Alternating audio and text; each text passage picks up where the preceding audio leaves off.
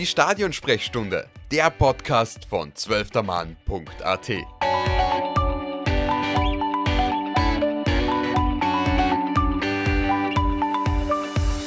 Hallo liebe Zuhörerinnen und Zuhörer der Stadionsprechstunde. Mein Name ist Tobias Kurkin und ich darf euch heute zur 51. Episode begrüßen. Fußball Österreich stehen spannende und intensive Wochen und Monate ins Haus. Uh, unter anderem darf im Juli Österreichs Frauenfußballnationalteam bei der Europameisterschaft antreten, aber bereits ab Sonntag gibt es ein weiteres Kontinentalturnier für den ÖFB. Dann reist nämlich die U19-Nationalmannschaft zur Europameisterschaft. Diesbezüglich ist heute unser Gast im Podcast ÖFB-Nachwuchsteamchef Martin Scherb. Lieber Martin, danke, dass du dir die Zeit für uns nimmst. Hallo, freue mich sehr, danke für die Einladung. Martin, du betreust dieses Team jetzt mittlerweile, glaube ich, das vierte Jahr. Ist ja im ÖFB so wie äh, eine Art Klassenvorstand als Teamchef, kann man sagen. Man geht mit dem Team von der U15 jedes Jahr ein Stück weiter mit und jetzt da bist du eben mit der U19 bei dieser Endrunde dabei. Nimm uns vielleicht ganz kurz mit auf die Reise. Was hat sie da die letzten vier Jahre so getan? Ja, äh, sehr speziell. Ich habe ja im Jänner 2018 begonnen beim ÖFB als Nachwuchsteamchef zu arbeiten. Und mein allererster Lehrgang war mit dem 2003er äh, Jahrgang ein, ein Trainingslager auf Zypern. Äh, ich kannte kaum einen Spieler damals, habe mich auf die bestehende Staff natürlich verlassen müssen.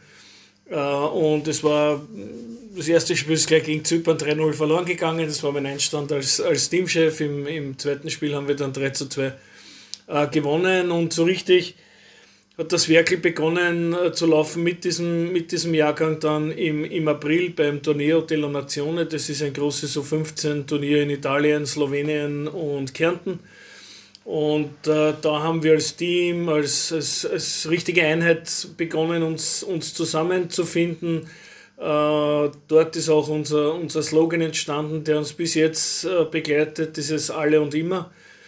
Äh, und äh, ja, das war, war, war das erste halbe Jahr und, und dann in der U16 gab es tolle Spiele mit Siegen gegen, gegen Deutschland, mit 2-1 äh, zu 0 Erfolgen gegen Spanien, mit Lehrgängen in, in Italien. In der U17 war dann, stand die erste Quali auf dem, auf dem Programm, wo wir uns in Norwegen mit, mit drei Siegen gegen Malta, Bulgarien und Norwegen äh, für die Elite-Runde qualifiziert haben. Die wäre dann sogar in Österreich, hätte die stattgefunden. Äh, mit einer unglaublichen Gruppe. Wir sind aus Top 1, äh, Top 1 gekommen und haben zugelost bekommen Deutschland, Holland und Portugal. Also eigentlich eine Europameisterschaftsgruppe schon in der, in der Elite-Runde. Und die wurde dann eben im, im, hätte im März 2020 stattfinden sollen und die wurde dann aufgrund der Pandemie dann äh, abgesagt. In der Beginn U18, also eigentlich den ganzen U18-Lehrgang, haben wir uns dann mit, mit kleinen internen Lehrgängen äh, über Wasser gehalten und uns, uns getroffen. Da haben wir dann gespielt gegen, gegen Rapid 2, gegen, gegen den FAC, gegen Sturm 2 oder Sturm Amateure.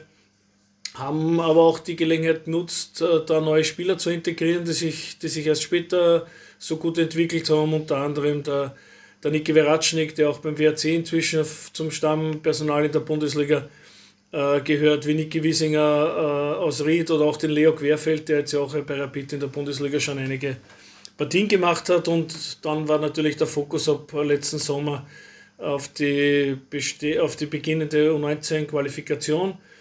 Und äh, da waren wir in Ungarn und haben, ja, die Performance war, war okay, aber die Ergebnisse haben nicht gepasst. Wir haben einmal gewonnen und zweimal unentschieden gespielt, haben uns aber souverän, sage ich, als Gruppenzweiter für die Elite-Runde qualifiziert und äh, die hat dann in diesem Jahr in Spanien stattgefunden. Und äh, ja, eine Gruppe mit äh, Spanien, Dänemark, Russland. Russland wurde ja dann von der UEFA äh, suspendiert. Das heißt, es war ein Dreierturnier, hat auch unsere Vorbereitung etwas geändert, weil der Spielplan in Folge äh, auch anders gestaltet äh, wurde. Spanien als großer Favorit im eigenen Land, als achtfacher Europameister, Dänemark mit, mit einer sehr guten Nachwuchsarbeit. Ja, und wir haben gegen Spanien noch 0-2, ein 2-2 geholt und in einer äh, Regenschlacht die an die Älteren unter uns werden sich bestimmt erinnern, 1974 in Frankfurt am Main, Deutschland gegen Polen, also ein ähnliches Spiel war das, äh, haben wir 2 zu 0 gewonnen und nachdem dann Portugal im letzten Spiel, wo wir nur Zuschauer waren, äh, Portugal sage ich Dänemark gegen Spanien ein, ein 3 zu 3 erkämpft hat, äh, haben wir uns dann qualifiziert und jetzt freuen wir uns auf die Europameisterschaft mit starken Gegnern wie England, Israel und Serbien. Jetzt hast du es eh schon ganz kurz angesprochen. Diese Qualifikation äh, ist zwischen drei Mannschaften eben ausgespielt worden. Das läuft dann schon ein bisschen anders als beim A-Nationalteam. Ähm, kannst du das nochmal ganz kurz skizzieren, was so diese zentralen Unterschiede in dieser Qualifikation sind? Ja, es war eben die Ausnahme. Normal ist es, ist es ein Viererturnier und dann, dann läuft es nach, nach ähnlichem Muster ab wie bei einer Europameisterschaft oder bei einer Weltmeisterschaft, wo vier Teams in einer, in einer Runde spielen, die die ersten zwei Spieltage sind äh, zeitversetzt, aber am gleichen Tag, was ist 16 Uhr und, und, und 19 Uhr finden die Spiele statt. Und der letzte Spieltag findet dann mit, mit allen zwei äh, Partien um die gleiche Zeit statt. Bei uns war es so, äh, dass wir das erste Spiel gegen, gegen Spanien hatten, dann auch das zweite Gruppenspiel gegen Dänemark. Spanien hatte dann äh, fünf Tage Zeit, sich auf das Spiel gegen Dänemark vorzubereiten und die spielten dann am letzten Tag. Wir waren gar nicht mehr in, in Benidorm, wo diese Endrunde, also diese Elite-Runde stattgefunden hat, sondern wir haben ein, ein Zoom-Meeting gemacht mit der ganzen äh, Mannschaft und, und haben das Spiel live verfolgt. Ja, und da hat man auch alles, das war, das war viel schlimmer als selber spielen, auch wenn man als Trainer da, da nur bedingt eingreifen kann, weil es stand äh, äh 1-0 für, für Dänemark und wir haben gesagt, wenn es in die Pause so geht, dann, dann funktioniert Und dann ist aber, haben die Spanier kurz vor der Pause zwei Tore erzielt und sogar in der 60. das 3-1. Das hätte ihnen genügt für, den, für die Qualifikation. Und da hat es schon nicht so gut ausgeschaut. Die Stimmung in der, im Zoom-Meeting äh, bei den zwei Dreiern war auch nicht mehr, immer die beste. Und dann ist Dänemark zurückgekommen und dann war natürlich äh, ja, Partystimmung am jeweiligen Laptop, Computer, Handy, wo immer auch die Burschen gerade waren. Aber es war auch sehr besonders, dass man, dass man eine Europameisterschaftsteilnahme in einem, in einem Online-Meeting äh, miterleben kann. Jetzt habe ich vorher gesagt, du bist so Art Klassenvorstand, äh, auch ein bisschen ein Distance Learning diesbezüglich. Äh, man könnte ja auch sagen, die Europameisterschaft ist jetzt da die Reifeprüfung, die Matura sozusagen für die Burschen. Ich hätte dann trotzdem nur eine ganz kurze Frage zum A-Nationalteam noch. Äh, da ist ja jetzt mittlerweile ein neues Gesicht auf der Trainerbank. Eines, das sehr, sehr bekannt ist dafür, junge Talente auszubilden und einen Spielstil zu etablieren, der sehr auf junge Spieler ausgelegt ist. Hat zwischen dir und den Ralf Rangnick eigentlich schon einen Kontakt gegeben, beziehungsweise hat er dir was mitgegeben in die Slowakei? Nein, das war, das war einfach zeitlich noch nicht möglich, weil ich glaube, äh, Ralf Rangnick hat seinen Dienst Ende Mai begonnen beim, beim ÖFB und äh, ist eigentlich direkt ja in die Vorbereitung äh, auf, das, auf, die, auf die vier Nations League Spiele äh, eingestiegen. Äh, ich habe mit Co-Trainer Kontakt gehabt, aber nicht wegen, wegen meiner Mannschaft, sondern weil ich auch im Scouting-Team bin und äh, das Spiel Frankreich gegen Dänemark vorigen Samstag in, in Paris beobachtet habe. Aber ja, ich freue mich auch schon, Ralf Rangnick persönlich kennenzulernen und äh, mich mit ihm auszutauschen, äh, kann sicher nur sehr, sehr bereichernd sein, mit so einem Fachmann äh, zusammenarbeiten zu können. Äh, dann gehen wir jetzt wieder zurück in die Nachwuchsarbeit. Du bist ja auch Trainer der U15-Nationalmannschaft. Wie, da gibt es ja jetzt eine richtig, äh, richtige Revolution, nämlich in ein Länderspiel doppelt U15 gegen die Niederlande, wenn ich das richtig mitkriegt habe, läuft äh, rein mit einem Card aus äh, retardierten Spielern ab. Was heißt das eigentlich genau? Ja, es ist ja so, dass äh, viele Spieler in Talenteförderungseinrichtungen nicht aufgenommen werden, weil sie zum Zeitpunkt der Sichtung äh, etwas, kleiner, äh, etwas kleiner sind. Man spricht dann von den sogenannten körperlichen Spätentwicklern, im, im Fachbegriff äh, eher, eher hölzern und, und nüchterner Begriff retardiert, körperlich retardierter äh, Spieler, äh, die ihren Wachstumsschub nicht mit 14, 13, 14, 15, sondern erst mit 16, 17 oder 18 haben äh, und die sich natürlich in einem Zweikampf, in einem 1 gegen 1 äh, mit Spielern, die 30 cm größer und, und, und 40 Kilo schwerer sind, äh, kaum oder gar nicht durchsetzen können, weil das ist ein, ein Kampf mit ungleichen ungleichen Waffen. Und äh, wir sind der Meinung, dass wir auch da äh, viele Talente verlieren haben, schon vor einigen Jahren, also 2018 hm, schon mit dem 2003er äh, Jahrgang einen, einen Lehrgang gemacht, aber den dann mit einem internen Spiel gegen eine Akademie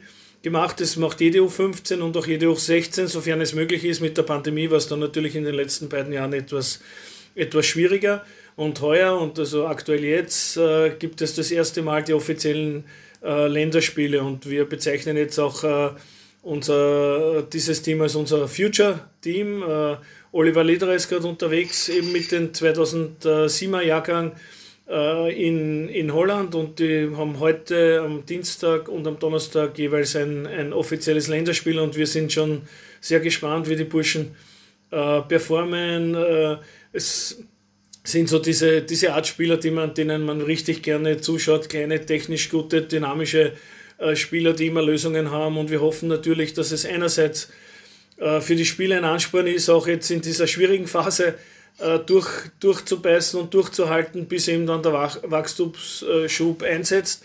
Aber auch natürlich äh, einfach das, das Thema größer, breiter zu machen in, in das Bewusstsein der Öffentlichkeit und vor allem auch der Trainer zu bringen. Wir haben vor, auch speziell in den LAZ, äh, die Erkenntnisse aus diesem äh, Future Team Lehrgang jetzt in den Niederlanden dann in die LAZ äh, zu bringen, weil dort eigentlich die erste große Sichtungshürde aufgebaut ist und äh, äh, Spieler, die im LAZ sind, aus denen werden dann auch zu, sage ich, 95 Prozent die Spieler gescoutet, die dann in den jeweiligen Akademien sind. Und wenn sie gar nicht im LAZ sind, dann können sie auch gar nicht in die Akademien kommen. Deshalb gilt es für uns schon da bei der, bei der, bei der ersten Sichtung der 10, 11, 12-Jährigen äh, wirklich einen Schwerpunkt auf, auf die äh, körperlich etwas kleineren Spieler zu diesem Zeitpunkt, aber das sind die Spieler, die sehr handlungsschnell sind, lösungsorientiert sind und die wir hoffentlich dann durchbringen. Äh, Belgien macht es schon länger, hat, hat Spieler wie Hazard, äh, De Bruyne aus diesen Future Teams dann äh, raufgebracht und äh, wir hoffen auch, dass wir da mittelfristig äh, diesen, diesen Spielern auch die Chance geben und, und, und noch bessere Spieler für unsere Nationalteams äh, bekommen werden. Jetzt hast du es eh schon gesagt, das sind meistens Spieler, die in einem Zweikampf gegen gleich, also gegen sechs Monate äh, ältere Gegenspieler einfach körperbedingt fast gar keine Chance haben. Ähm, das heißt einfach wirklich der Fokus dann darauf, dass man mit dem Ball Lösungen findet, äh, technisch sie durchsetzt, äh, sozusagen, oder? Genau. Ja, ich habe hab wirklich so eine schöne Episode auch gehabt, wenn ich dir jetzt kurz erzählen darf, bei dem äh, ja, bei diesem internen Sichtungslehrgang im Jahr 2018 für, für kleinere, spätgeborene Spieler war der Marcel Bemmer dabei, ein Spieler vom, vom SK in St. Pölten, der technisch sehr gut und klein war. Und wir hatten auch den Lucy Wallner dabei, äh, der damals schon groß war, aber der noch nie beim Team dabei war, weil, weil er verletzt war. Und wir wollten ihn sehen und haben ihn auch auf diesen internen Lehrgang mitgenommen. Lucy Wallner, Kapitän von Liefering, äh, jetzt im Youth League-Finale gewesen, auch bei mir aktueller äh, Teamspieler. und wir haben ein Foto von den beiden gemacht und da waren eben wirklich 35 Zentimeter Unterschied. Und äh, das Schöne war heuer im, äh, ich glaube es war im Mai, äh, hat äh, der SK in St. Pölten in der Admiral 2. Liga gegen Liefering gespielt und die beiden Spieler haben gegeneinander gespielt. Also das, das, das hat, hat mir als, als Trainer auch eine sehr große Freude bereitet, dass das der kleinere von damals jetzt auch in die, in die zweite Bundesliga, in den Profifußball äh, geschafft hat. Und, und dieses Bewusstsein einfach muss man schaffen bei allen Trainern dass es nicht darum geht, in der, in der U12, in der U13 äh, Zweikämpfe oder auch Meisterschaften zu gewinnen, sondern dass es darum geht, Spieler zu entwickeln und, und allen Spielern auch die gleiche äh, Chance zu geben. Jetzt hast du eigentlich eh genau eigentlich meine nächste Frage vorweggenommen. Als Nachwuchstrainer hat man ja diese zwei großen Aufgabenbereiche. Einerseits will man natürlich sportlichen Erfolg feiern können mit seinen Spielern, andererseits will man natürlich die Spieler auch weiterentwickeln. Sind das zwei Aufgaben, die eigentlich immer Hand in Hand gehen oder gibt es Situationen, wo sie das mehr aussticht sogar? Ja, es gibt, also das ist sicher ein, ein, ein großes Problem. Beginnt in der Spitze, sage ich jetzt einmal, in Deutschland sieht man es eklatant, Bundesliga U17 und 19 mit, mit Auf- und Abstieg, wo die Spielerentwicklung meiner Sicht nach und auch aus den Gesprächen mit den Kollegen in Deutschland wirklich auf der Strecke bleibt, weil es da wirklich nur darum geht, in der Bundesliga äh, zu bleiben. Andererseits schaffen viele Trainer aus einer U17 und 19 inzwischen direkt den Sprung in, in die zweite oder erste deutsche Bundesliga. Auch da äh, wollen die natürlich performen und, und auch bei uns ist es im, im, im Nachwuchsbereich teilweise äh, so, dass das Ergebnis über der Entwicklung steht und, und äh, Einerseits muss man natürlich die, die Trainer verstehen, die, die erfolgreich sein wollen. Andererseits ist es da vor allem die Aufgabe des Vereins, des Jugendleiters, des Nachwuchskoordinators, die großen Ziele über die einzelnen äh, Tabellenplätze oder, oder Mannschaftsergebnisse zu stellen. Und äh, ich sage immer, wenn ich bei Nachwuchsfortbildungen oder Ausbildungen gehe, bin und, und, und referiere, die einzige wahre Währung im, im, im Nachwuchs ist es, wie viele Spieler aus deinem Nachwuchs spielen in deiner eigenen äh, in deiner eigenen Kampfmannschaft, wie viele sind weitergekommen, sind in Akademien gekommen, spielen vielleicht Landesliga, Regionalliga oder im Profifußball. Das ist eigentlich die, die einzige Währung, die es gibt. Aber das habe ich selber auch so erleben müssen, war als, als sehr junger, ehrgeiziger, ambitionierter Trainer äh, aus der Akademie St. Pölten mit zwei Spielern in, beim VfB Stuttgart mit Lukas Dürauer, der dann eh Bundesligaspieler bei Admira und St. Pölten wurde, und Stefan Schmircher und habe mich dort mit dem Jugendleiter Thomas Albeck, eine Legende, leider inzwischen verstorben, der dann auch in Leipzig äh, das ganze Red Bull-Projekt äh, mit Ralf Rangnick aufgebaut hat, äh, habe mich mit dem ausgetauscht und habe ihm stolz erzählt, der U18 schon Vize-Bundesmeister und das und das und das im Nachwuchs. Und er hat mir so ein Heft vom VfB Stuttgart gezeigt und hat gesagt, schön Herr Scherb, das freut mich, dass Sie im Nachwuchs da Erfolge haben, aber ich zeige Ihnen, wie wir unsere Nachwuchserfolge messen und dann waren vier Seiten kleine Schriftart, äh, und da hinten sind die Spieler gestanden, die beim VfB Stuttgart ausgebildet wurden und in einer der Top 5 Ligen in Europa spielen. Und das habe ich mal gemerkt und hat sich eingeprägt und äh, das hat sich hundertprozentig bestätigt. Faszinierend.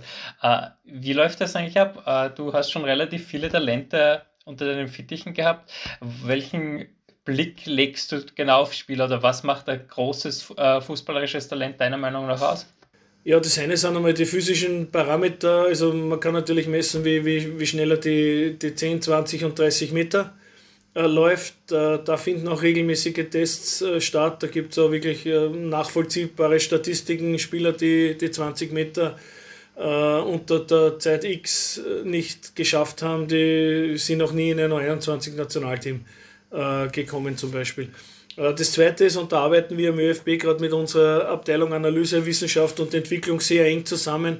Äh, wir versuchen auch, auch weitere Parameter zu finden und zwar genau für das, was man, was man gemeinhin als Trainerauge bezeichnet, was extrem wichtig ist, was in jede Bewertung dazugehört, wenn man sagt, oh, den schaut man gern beim Spielen zu, der findet Lösungen auf, auf engem Raum, aber was ist das äh, und, und wie kann man diese diese Lösungskompetenz, diese Handlungsschnelligkeit auch messbar machen. Da arbeiten wir mit, mit äh, Skills Labs äh, in, in Graz zusammen, haben schon Projekte gestartet. Wir haben mit Virtual äh, Reality Projekte gestartet mit diesen Brillen und da hoffen uns da auch weitere Erkenntnisse, die uns Trainer unterstützen, äh, unsere Meinung bestärken oder auch äh, neue Wege uns, uns aufzeigen im, in der, im Spielerscouting definitiv ein Riesentalent in deinem Kader ist und jetzt vielleicht auch jeder kennt, der nicht so im Nachwuchsfußball äh, bewandert ist, ist der Yusuf Demir.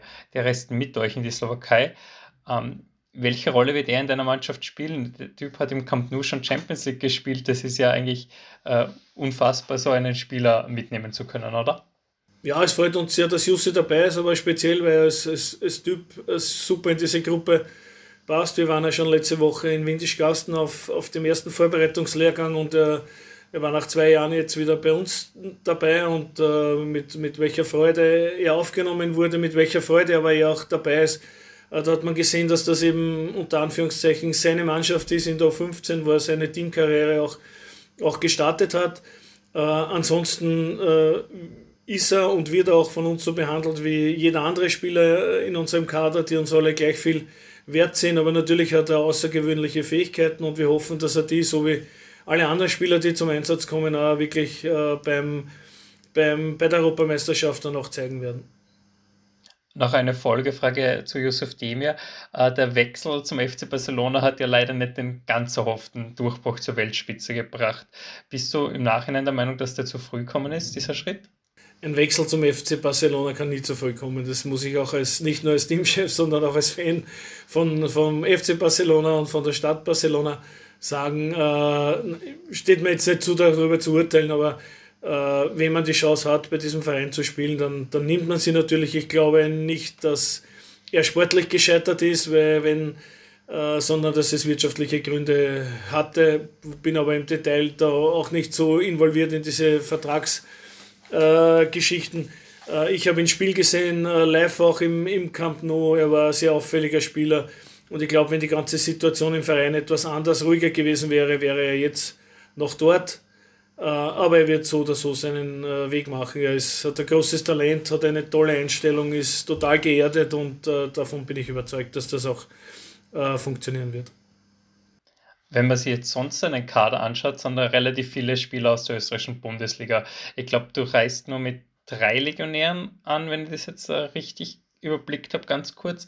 Äh, welche Rolle spielt denn eigentlich die Bundesliga für dich oder welches Standing hat die Bundesliga als Nachwuchsliga äh, bzw. Ausbildungsliga?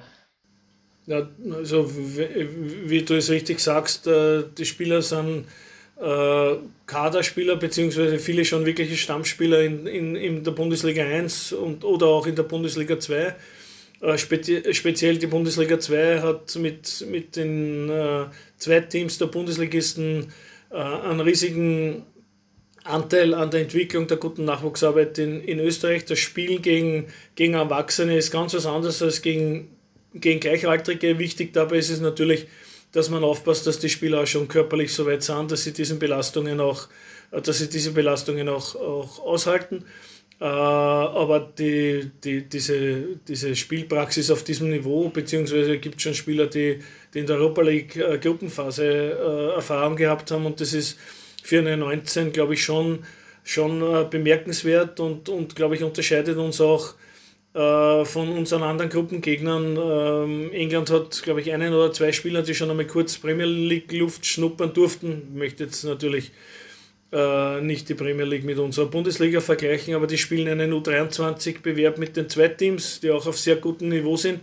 Aber sie spielen halt nur unter Anführungszeichen immer unter Gleichaltrigen und das ist schon ein Vorteil unserer Liga und hat andererseits, glaube ich, auch äh, gezeigt, wie viele Spieler wir ins Ausland exportieren, wie viel Geld dann wieder zurückkommt, dass wieder in Infrastruktur, Nachwuchsausbildung investiert werden kann. Aber es zeigt auch, äh, wie jung manche Mannschaften schon jetzt sind und äh, wie gesagt, äh, Jasic und Veratschnik beim WRC Stammspieler Querfeld, Fallmann mit, mit Debüts und Startelf-Einsätzen, bei Rapid Huskovic, der jetzt verletzt ist und, und Ivkic bei der Austria, Wustinger dazu. Äh, in der zweiten Liga bei Juniors, bei Young Violets, bei Rapid und so weiter. Also die Spieler haben wirklich schon tolle Erfahrungen sammeln können und deshalb ist die Bundesliga für uns äh, ein, ein essentieller Partner in der Ausbildung der, der jungen Spieler. Jetzt hast du das Spiel gegen England schon angesprochen. Das ist ja am Sonntag euer erstes Spiel. Die Free Lions sind europaweit immer eine Top-Adresse, wenn man über Fußball spricht. Äh, Österreich muss aber sicher nicht verstecken. Du hast vorher auch schon gesagt, dieser Sieg gegen Dänemark in der Elite-Runde, dieses Unentschieden gegen Spanien. Ähm, was dürfen wir denn dann eigentlich gegen die Herren von der Insel erwarten? Ja, klar muss man sagen, dass, dass England sowie Frankreich in der anderen Gruppe äh, sicherlich die Top-Favoriten auf den EM-Titel äh, sind. Wenn man jetzt äh, schaut, äh, äh, wie sich die Teams entwickelt haben, wie sie auch, spiel, wie sie auch spielen, wir haben sie alle schon äh, analysiert. Aber wer Spanien und, und, und Dänemark aus der Elite-Runde also sich da gegen die durchsetzt, der wird sich auch für England nicht fürchten. Und unser Anspruch ist es einfach, den Spielern das, das, das mitzugeben. Und unsere Mannschaft äh, hat sich in den letzten viereinhalb Jahren als äh, in, der, in der Entwicklung wirklich hin sehr, sehr mutig gezeigt und das, das, das fördern wir, das wollen wir. Wir werden England am Sonntag auch sehr hoch attackieren. Wir denken auch, dass es nicht das Übliche ist, dass sie dann gewohnt sind, dass sie schon im ersten Spielaufbau vom Torhüter weg so unter Druck gesetzt werden, aber das ist unsere Art zu spielen. Wir, wir wollen agieren und, und nicht reagieren, hochpressen und äh, sie zu Fehlern zwingen. Und äh, dann haben wir auch eigene Möglichkeiten im Ballbesitz, wo wir ihnen wehtun können. Äh, aber es muss natürlich alles zusammenpassen. Aber es geht äh, mir dann jetzt auch, natürlich wollen wir erfolgreich sein, wir wollen uns auch für die Weltmeisterschaft qualifizieren, aber es geht mir auch ums Wie. Also äh, mit, mit Dreiernudeln unentschieden und einem Schweinskick, Entschuldigung, möchte ich mich nicht für eine WM qualifizieren. Äh, das muss schon ein bisschen in Style auch sein und, und einer, einer, einer modernen Spielauffassung, so wie es für die der ÖFB steht, auch entsprechen. Da wären wir wieder bei diesem Punkt. Spielentwicklung ist manchmal wichtiger als dieser sportliche, oder wichtiger, ist äh, essentieller Bestandteil und der sportliche Erfolg ist zwar auch wichtig, aber äh, es geht, muss Hand in Hand gehen. Genau, also jetzt reden wir von einer U19 von Spielern, wie wir gerade vorher erwähnt haben, schon in Bundesliga 1 und 2 wirklich dabei sind. Das heißt, wir sind auf einem nicht, nur, nicht mehr nur im Entwicklungs-, sondern auch im Performance-Bereich. Und das gehört natürlich dann auch dazu, dass man mit den letzten Minuten ein knappes Ergebnis verwaltet auch mit, mit, mit, ähm, mit ein paar Mädchen äh, das, die, die Zeit runterspielt. Aber vom Grund her geht es immer auch um die Art und Weise, wie man auftritt, welches Commitment man seiner Mannschaft mitgibt, mit, mit welcher Haltung man, man antritt. Und, und das ist entscheidend. Und äh, die Spieler, die jetzt äh, diese Europameisterschaft spielen, die haben eine grandiose Haltung und ein, eine, eine tolle Einstellung und die wollen immer gewinnen und haben vor niemandem Angst. Und das werden sie auch wirklich zeigen. Da kann man sich schon drauf freuen. Und äh, Darf vielleicht auch erwähnen, dass der ORF äh, Sport Plus alle drei Spiele live überträgt. Äh, und äh, ja, da kann sich auch jeder ein, ein gutes Bild vom, vom Nachwuchs, der nachkommt und hoffentlich bald in der 21 oder im A-Team aufschlägt, machen. Genau, auf OF können wir dann auch die Spiele gegen Israel und Serbien verfolgen. Äh, Serbien ist ja als Gegner erst seit letzter Woche bekannt, wenn ich das richtig mitgekriegt habe. Ist es eigentlich ein Nachteil gewesen, dass man einen der Gruppengegner so spät erst erfährt? Hat das in eurer Vorbereitung eine Rolle gespielt? Äh, jein, also es hat so insofern die Rolle gespielt, dass mein Co-Trainer, der Dennis Baratzowski und ich äh, nach Amsterdam geflogen sind, wo die letzte Gruppe eben ausgespielt wurde und es hat sich in einer Tagesreise gut ergeben, dass wir sowohl Holland gegen Norwegen als auch Serbien gegen Ukraine beobachten äh, konnten. Es hatte nicht die ganz großen Auswirkungen, weil Serbien äh, unser letzter Gruppengegner ist und wir sie dann noch zweimal in den Spielen gegen äh, Israel und England beobachten können.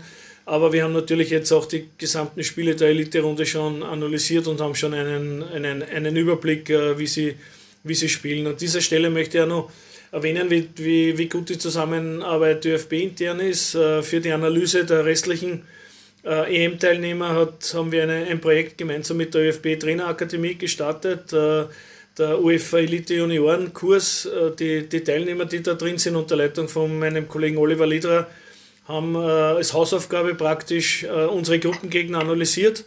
Und, und deren Analyse und unsere interne Analyse hat dann ein wirklich gutes, detailliertes Bild ergeben und äh, wir hoffen, dass wir, dass wir diesen Einsatz äh, an die Kollegen auch dann mit, mit einem Erfolg zurückzahlen können. Jetzt spielt bei Europameisterschaft so viel Rolle. Du hast es angesprochen, äh, man analysiert den Gegner vielleicht noch ein bisschen genauer, sogar manchmal als bei äh, einem Freundschaftsspiel oder anderen Partien.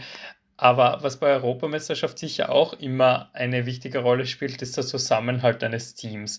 Ähm, wie schaut es da eigentlich aus? Wir nehmen heute am Dienstag auf. Vielleicht kannst du kurz sagen, was passiert die nächsten Tage noch? Gibt es äh, Teambuilding-Maßnahmen. Die österreichische A-Nationalmannschaft hat letztes Jahr vor der Europameisterschaft, glaube ich, mehrere Grillabende veranstaltet. Was macht ihr da? Ein Grillabend haben wir letzte Woche schon gehabt, denn da waren wir in Wintischgasten, das war auch sehr schön. Äh, wir werden morgen Nachmittag noch was Gemeinsames machen mit der Mannschaft. Wir besprechen es heute noch mit dem Spielerrat, was, was die Burschen noch wollen und dann entscheiden wir oder beziehungsweise ich auch, ob es auch dann zulässig ist, beziehungsweise ob es nicht so gefährlich ist, weil die Burschen natürlich immer sehr ambitioniert sind bei solchen Sachen, aber äh, das sind ja das sind ein bisschen so die, die Ausreißer. Diese, dieser Teamgeist entsteht nicht bei, bei so Events, sondern der entsteht im, im täglichen Umgang und äh, da ist es bei uns so, äh, wenn er mal frei ist und, und, und weder Training noch Analyse noch Regeneration noch Massagen oder, so, oder Kraftkammer oder sonstiges ist, dann spielt die Burschen gemeinsam Tischtennis, äh, dann wird gemeinsam äh, Wizard gespielt, äh, dann geht es an die Playstation. Also sie machen sehr viel miteinander.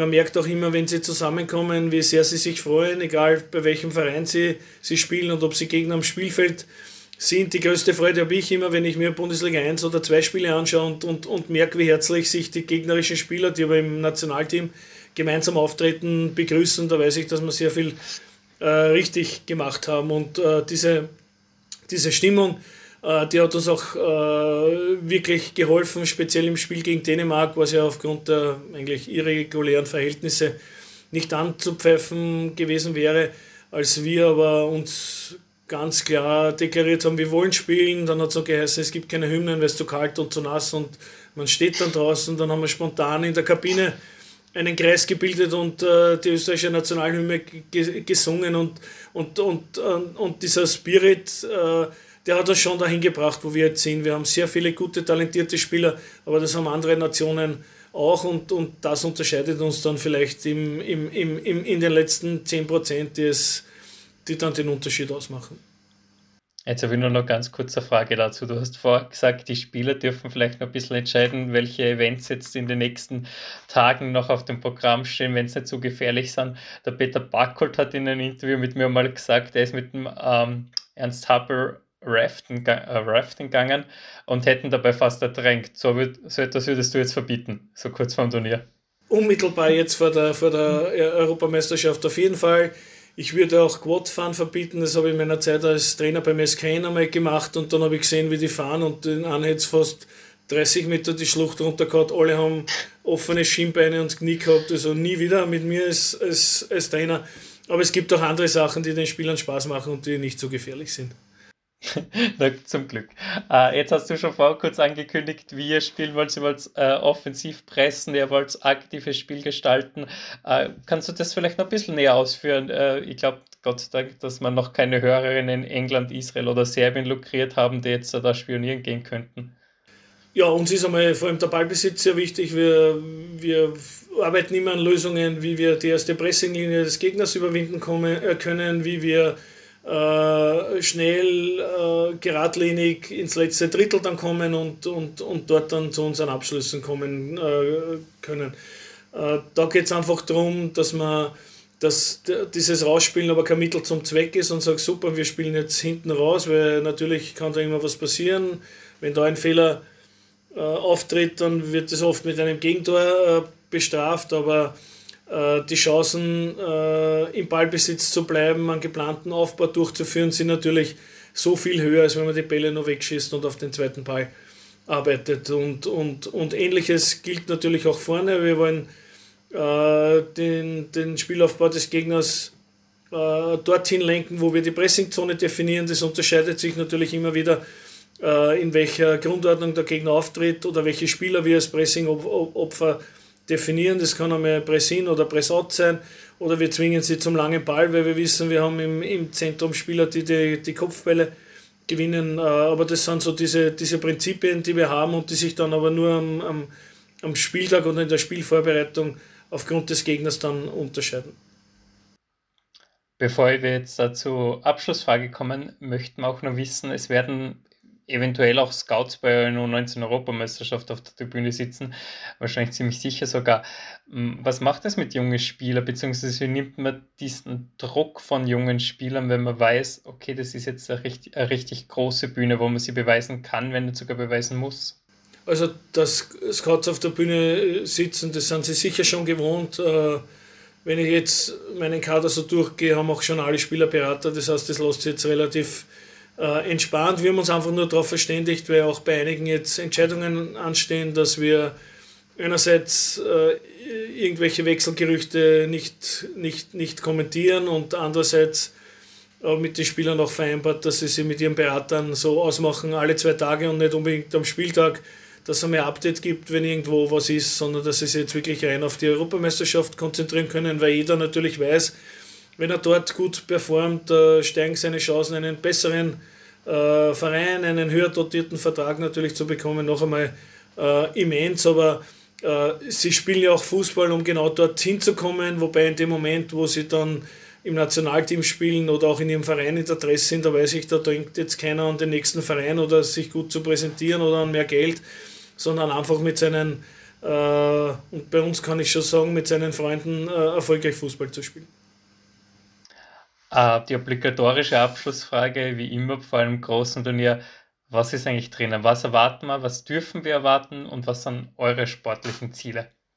Ja, drinnen ist alles. Also wir, wir, wir, machen, wir machen uns sicher nicht kleiner, als wir, Wir sind aber wir sind auch realistisch. Also unser, unser Anspruch ist, dass wir uns für die Weltmeisterschaft, äh, für die U20 WM nächstes Jahr in Indonesien qualifizieren. Da reicht entweder ein, ein Halbfinalplatz, das heißt Gruppenzweiter, oder man gewinnt das äh, Playoff-Spiel um den fünften europäischen WM-Platz gegen den äh, nächsten Gruppendritten. Und das sind unsere, unsere Ergebnisziele. Äh, aber viel wichtiger ist das, wie wir, wie wir Fußball spielen, wie wir auftreten wollen. Und, und wenn, wenn uns das gelingt, dann kommen die Ergebnisse von selber. Auf jeden Fall freuen wir uns richtig drauf, sind schon richtig gangig, wie man im Osten Österreichs sagt, äh, angespannt, positiv natürlich und äh, können es kaum erwarten, Öster den österreichischen Fußball gut zu präsentieren. Lieber Martin, wir drücken dir und deinem ganzen Team dafür wirklich ganz, ganz feste Daumen. Danke, dass du nochmal Zeit genommen hast für uns so kurz vor diesem ganz wichtigen Turnier. Ich bedanke mich auch bei allen Zuhörerinnen und Zuhörern und wir freuen uns auf ein Wiederhören.